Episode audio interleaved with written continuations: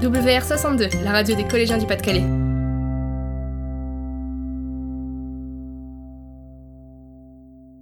Aujourd'hui, nous allons vous parler des jeux vidéo. Les adultes disent que les ados passent trop de temps sur leurs jeux vidéo. Canicule au collège en République. Nous avons fait un micro-trottoir. Combien de temps passez-vous sur les jeux vidéo? 3-4 heures. Et le week-end de toute la journée? Une heure par semaine. À peu près 4 heures par jour. Quand il y a cours, je joue une heure ou deux. Et quand il n'y a pas cours, donc le samedi et le dimanche, je joue à peu près 2-3 heures. Une heure. Je joue une ou deux heures euh, tous les week-ends. Pendant les vacances, je joue, on va dire 8 heures, mais pendant les heures de collège, 3-4 heures. À peu près maximum 3, 4, 5 heures par jour. Je joue 40 heures par semaine.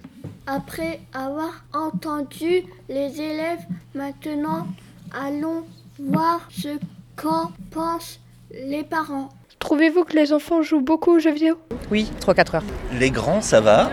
Euh, 14-15 ans, ils passent pas énormément de temps. C'est surtout euh, le, le, petit qui a 11 ans, qui passe, euh, on va dire, une heure et demie, deux heures par jour.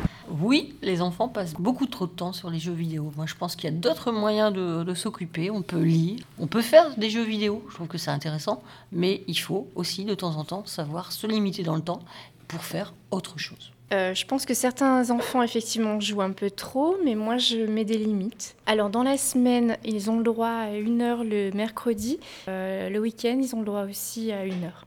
Maintenant, allons voir du côté des professionnels. Nous voici avec l'infirmière du collège. Quels sont les dangers pour la santé de la pratique des jeux vidéo. Bonjour, je m'appelle Brigitte Serret. Bien déjà, ça agit sur la concentration, l'attention.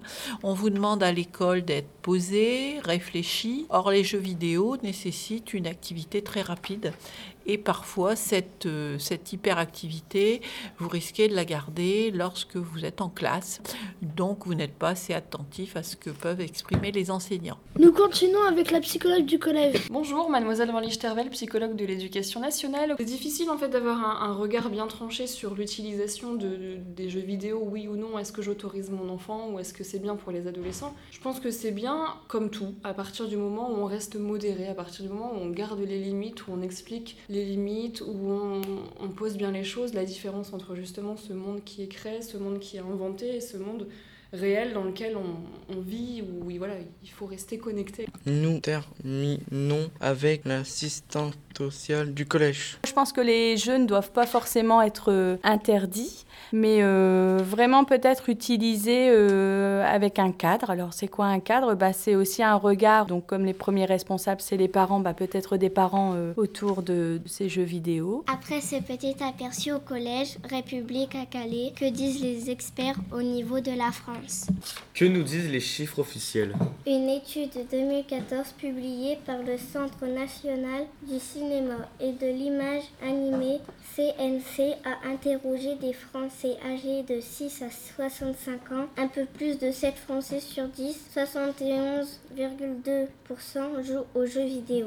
Ce sont les 10-14 ans qui jouent le plus, 96,4% devant les 6-9 ans, 88,8%. L'âge moyen d'un gamer est de 31 ans. Et le temps de jeu? Tous les jours, la session moyenne serait de 2h15. Sur les supports mobiles, les enfants jouent en moyenne près de 5 heures par semaine, avec une grande différence dans les genres. Les garçons y passent deux fois plus de temps que les filles. On constate qu'en moyenne, un élève entre 11 et 18 ans en passera plus de 8 heures par semaine à jouer à des jeux en tout genre. Un danger ou un atout? Depuis 2018, l'OMS, Organisation mondiale de la santé, reconnaît l'addiction aux jeux comme maladie. Plus de la moitié des gamers se rendent d'ailleurs compte de leur dépendance. Un tiers d'entre eux avouent s'être déjà couché trop tard à cause d'un jeu vidéo et ne pas arriver à se lever le lendemain.